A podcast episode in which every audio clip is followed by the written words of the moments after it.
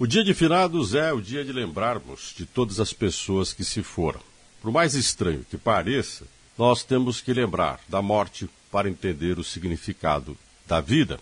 A celebração daqueles que partiram não é um ritual exclusivamente cristão. Já existia bem antes do cristianismo.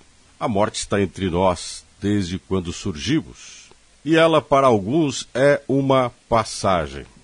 Para outros, é o ponto final mesmo. O que haverá depois da morte? Nunca podemos esquecer que o ser humano é o único ser ciente e consciente de que vai morrer.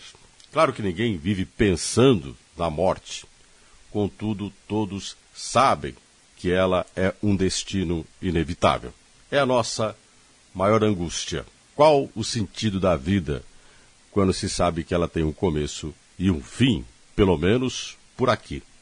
Entre os cristãos católicos, religião que predomina no país e que iniciou a espiritualidade ocidental nestas terras, a celebração da morte foi instalada no século XX pelo abade Odilo de Cluny e no início do século XX oficializada com a missa de finados pelo Papa.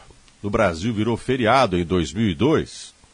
Contudo, os rituais de celebração da morte já existiam antes da chegada dos europeus com os indígenas se ampliou com a presença dos afros, ainda mais com as imigrações do século XX.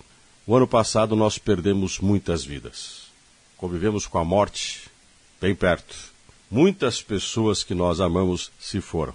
A tristeza da perda é quase sempre a reflexão das atitudes que tomamos.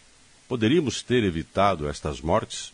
O que gostaria de deixar aqui como mensagem é que, independente do tamanho da dor, do peso que a morte tem, não podemos nunca esquecer que o principal sentido de celebrar aqueles que foram é valorizar a vida que temos.